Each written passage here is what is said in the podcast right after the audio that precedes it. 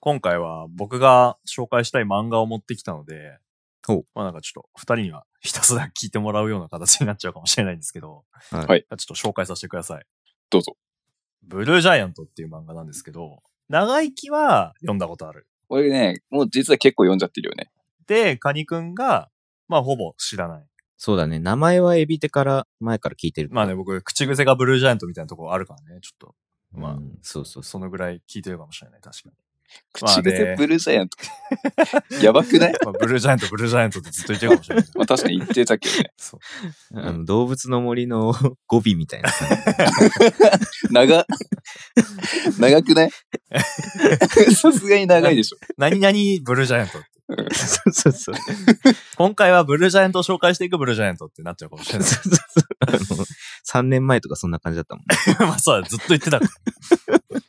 まあどういう漫画かっていうと、まあジャズの漫画なんですよ。ほうほう。まあなんかジャズって言っちゃうと、ちょっとなんかその、なんだろう、ジャジャズって音楽自体をよく知らないっていう人とかが、なんか抵抗あるかもしれないんですけど、まあ意外とそんなことなくて、主人公は宮城県に住んでる、まあ、高校生なんですけど、うんまあある日友達に連れてってもらったジャズバーで、もうジャズっていうものに衝撃を受けて、で、そこからサックスをこう自分でね、吹き始めて、で、いつの間にか、その自分の夢が世界一のジャズプレイヤーになることだっていう風に物語が始まるんだけど、うんうん。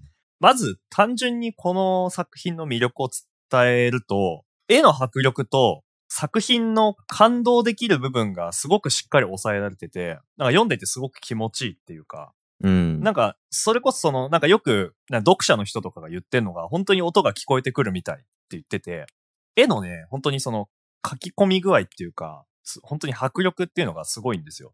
おーなんかそのジャズの漫画ってことで、迫力ってピンときてないけど。演奏するシーンっていうのをすごくたくさん書くんだけど、この作品って。うん。まあその時に主人公が楽器を演奏してたりとか、パフォーマンスをしているところとか、うん。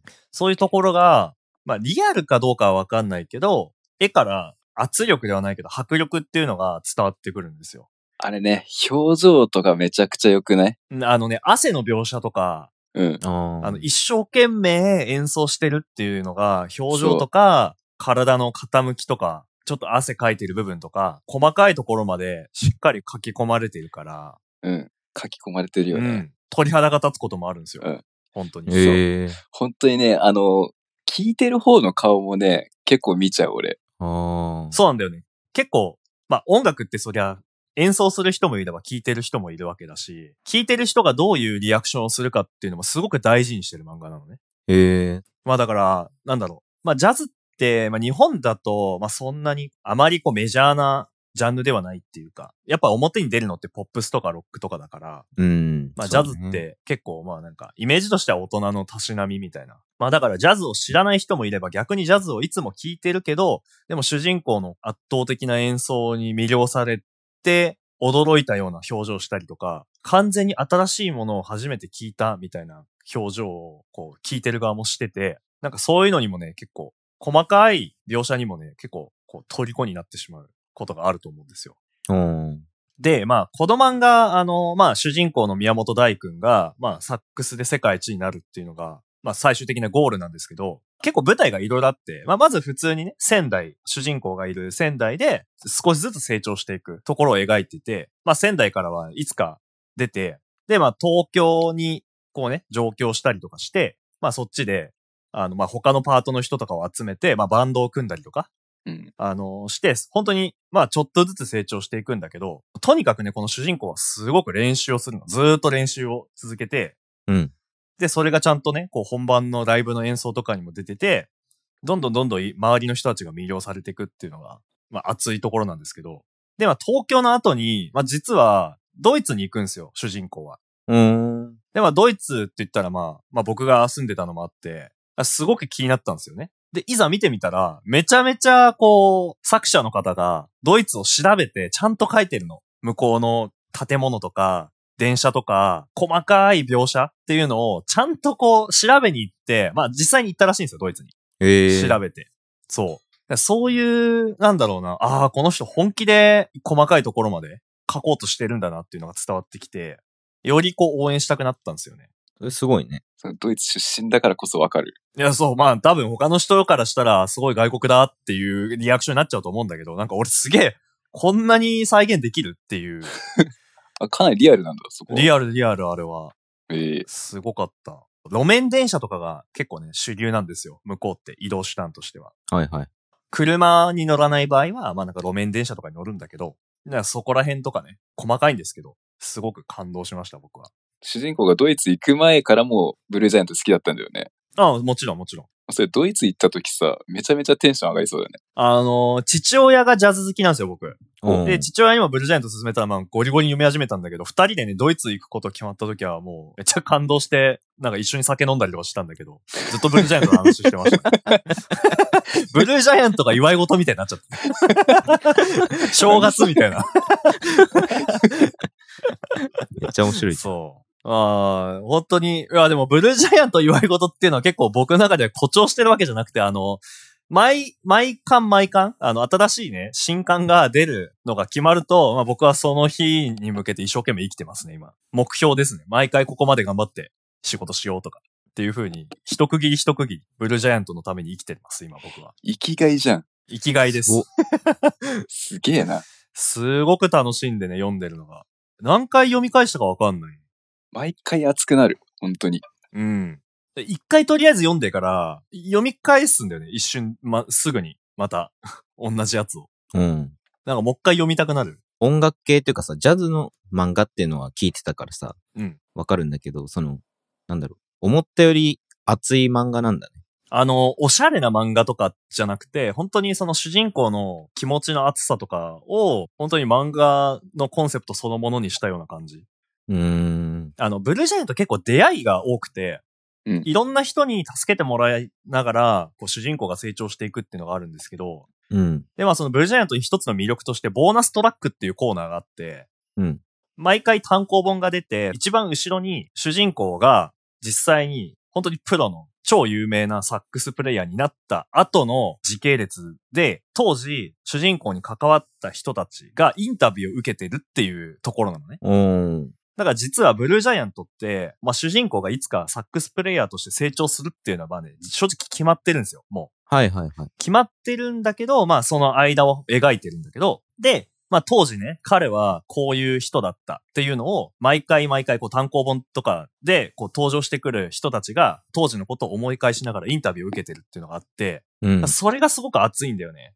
ジャズって結構いろんな人とバンドを組んで、流動的って言われてるから、うん。ずっと同じ人とこうバンドを組むってことがないから、まあなんかすごく簡単に言うと出会いもあったり別れもあるわけなんで、昔バンドを一緒に組んでたメンバーとかがそのインタビューとかに出てきたりとか、うん。なんか最近あいつと別のフェスで一緒になったことあるよとか、そういう本当にお互い成長しした状態で昔のことと今のことをこう語ったりとかしてたり。まああとは最近で言うと、なんかドイツに行った時に、なんかその主人公が河原とかで練習してた時に、まあ後ろでね、サックスって珍しいからずっとこう観察してたちっちゃい男の子がいたの、ドイツ人の。はいはい。まあ、その子がすごく、まあ、ジャズに興味持って、で、ボーナストラックっていうコーナーで、え自分もトランペットのプレイヤーになった状態で、そのボーナストラックに登場してきたんですよ、インタビュー受けて。うん。まあ、だからその主人公の影響を受けて、少年があ同じ道を歩んだりとかっていう風に、こう、人と出会って、人に影響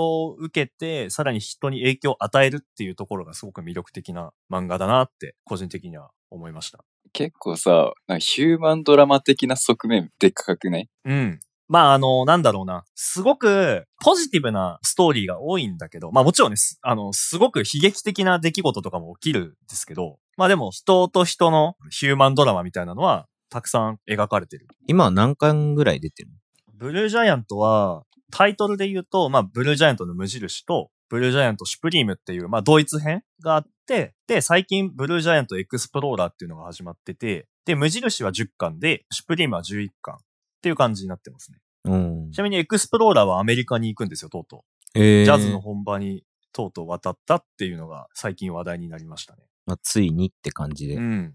ジャズに詳しくなくてもっていうか、あんまり興味がなくても、読み、読みやすそうな漫画だな。うん、というかね、もう音楽やってなくてもいいんじゃないって思う。これ読む場合は。別に俺ねやっ、てないしね。うん。単純に面白い漫画として読んでもらった方がいいと思全然ね、読める。すごく絵とかに癖があるわけでもないし、結構わかりやすいしね、ストーリーも。うん。スッと頭に入ってくるし、なんかものすごく長い、何巻先まで回収されないような伏線があるわけでもないので、うん。うん。単純に一巻一巻、割とこう、スッとこう、腹に落ちながら読めるようなものになってるから、それいいね。そうそうそう、なんか、すごくね、遠くへの伏線を張ってる漫画とかもあって、なんかね、ここまで全部読めよ、みたいな、うんそう、意図がちょっと伝わってきちゃう場合もあるけど、まあ、あんまそういうのはないかな。うんうん。ワンシリーズの長さも結構ちょうどいいんだよね。10巻前後っていう。そうだね。まあ、あとまた僕がずっとベラベラ喋っちゃうことになっちゃうかもしれないんですけど、まあ僕他にも音楽漫画とかって、まあそこそこ読んできたつもりではあるんですけど、なんかそのブルージェイアンとかすごいいいなって思ったのが、リアリティなんだよね。うん。まず、主人公の宮本大君って、正則さんっていう、まあ、お兄さんがいて、年上でもう就職してるんだけど、サックスってまあ高いんですよね。値段的に。ものすごい値段するものもあれば、まあもちろん安めの買えば、まあ別にね、あの、それで何とでもなるこかもしれないんだけど、まあ、何十万とかはもちろんするわけなんですよ。で、まあ、高校生だから、主人公は、あの、ストーリーが始まった時は。うん。まあなかなかね、何十万する楽器とかを自分で買うことはできないから、まあ実はその、最初にね、手にする、まあそのテナーサックスを買ってくれたのってお兄さんなんだけど、うん。まあお兄さんもものすごいね、金持ちなわけでも全然なくて、まあ就職したばかりの社会人1年目だったんだよ、当時は。はいはい。だけど、そのお兄さんが初任給をこう片手に楽器屋に行って、これくださいっつって、で、実はその初任給でも全然足りなかったのね。うんだけど、これローンでって言って、ものすごく高いローンを組んで、弟にテナサックスをプレゼントしてあげたんですよ。うん。ええ。まあ、まずそこからもちょっと熱い話ではあるんだけど、まあそういうところも含めて、すごくお金っていうものがね、リアルにこう描かれてるんだよね、ブルージャイアントって。うん。お金ってない場合はないじゃん。まあ当たり前なこと言ってるけど、生み出すことはできないじゃないですか。何かを対価にしないと。労働とか。ううんん。だけど、漫画って場合によってはさ、そういうところって、まあご都合主義で済んじゃうことってあるじゃん。あるね。だけど、ブルージャイアントは一切そういうところはね、妥協させないんだよね。ああ、なるほどね。ちゃんとお金は自分で稼いだりとか、あ調達しなきゃいけないっていうのを描いてて、まあさっきのテナーサックスをお兄さんが買ってくれたっていうのところから始まって、えっとまあ東京に上京して、まあ主人公は、まあなんだかんだ言ってバイトをしながら夜はサックスを練習して、でまあたまにこうライブができたりとかして生活してるんだけど、まあなんかこれは結構、まあよくファンの中ではね、語られるシーンではあるんだけど、だからそのお父さんは仙台で、まあスーパーで働いてる人なんだけど、まあそのお父さんが、まあ1万円稼げれば、その道は開かれるだろうって言ってて、音楽っていうものだけで、まあ1万円ね、稼げれば、プロになることもできるんじゃないのっていうことを指してるんだけど、うん。まあそういう目安とか、本当にリリアルじゃん、1万円とかって。そうね。だからそういうところも含めて、金銭的に読者とギャップを感じさせないっていうのが、だからすごくいいところだなって思う。まあ、非常に現実的で。うん。現実的だからこそ主人公がたくさん練習して、で、ライブで少しずつお金をもらい始めたりとか。でも、やっぱ、時にはね、お金なくなっちゃうんですよ。ああ。やっぱ、バンドをね、こう組んで、フェスとかもやるんだけど、移動費とか、まあ宿泊費とか、なんかそういうの細かい、本当に実際にかかるだろうなっていう出費とかもちゃんと発生してて、うんだからそんな中まあね、あの、ひもじい思いをたまにはしつつも、まあなんとか仲間と協力して乗り切っていくっていうのが、うんうんあの、よく描かれてて、ファンタジー感がなくて、すごく好きなんだよね。うん。うーん。すごいそういう細かい描写があるから、感情移入とかすごいしやすそうん。リアリティがあるね。本当に。う。そこまでハマる理由は分かったな、なんか。うん、なんだろうね。あの、まあ、漫画自体はたくさん読むんだけど、なんかブルージャイアントちょっと違いすぎるね。ずっと応援してます。ずっとだもんね。うん、ずっと。始まってからずっとだね。いや、ちょっと読んだことない人は本当に読んでほしい。結構ね、一巻無料とか、なんかいろんな漫画アプリとかでもよくやってるから、う。うんん。うん、ぜひ一巻読んでほしい。てか、一巻読んだらもう全部買っちゃうよ、きっと。うん、そうだねマジで。うん、い一巻からめちゃめちゃ熱いからね。そう。一回読んじゃったら終わりよ。 もう絶対ハマるから。麻薬みたいな。うん。そんななんだ。ういやでもん。確かにめちゃめちゃ、うん、本当に漫画史上の中でも熱いランキングかなりトップに行くと思うよ、あれ。ええあれはね、今まで読んだ漫画の中で一番熱いと思うね。うん。まあ僕は特に音楽をやってたりとか、ライブとかもやったことあるから、なんとなく、まあジャズではないけど、まあああいうその音楽とかの雰囲気とか、なんとなくつかめたから、入りやすかったのかなと思ったんだけど、長生きも、まあなんかどっぷりハマってたから、そうね。ああ別にあんま関係ないんだなって思った。あ、長生きもエビテから聞いたって感じ。あ、そうそうそう。俺、エビテから勧められて、あの、ブルージャイアント読んで、で、ハマりすぎちゃって、俺、ピアノ始めたからね。 そうなんだよ。すげえ、そう。簡単に話せて面白いエピソードなんだよね。そう、音楽とかさ、全然得意じゃないし、そう、あの、言っちゃえば中学の時5段階評価2と かで、そう、全然そう、音楽とさ、接点なかったんだけど、ちょっとね、読んでたらちょっとやりたくなっちゃったよね。やりたくなるよね、あれ。さすがに。なんかやらないとっていう気持ちにもなるもん、なんか。そあの、俺は最近その、まあ音楽も、まあそこまでたくさんやってるわけでもないし、でも何かしら行動でぶつけたいなって思うから、 単純に、いや、明日も頑張って、仕事頑張って生きようって思う。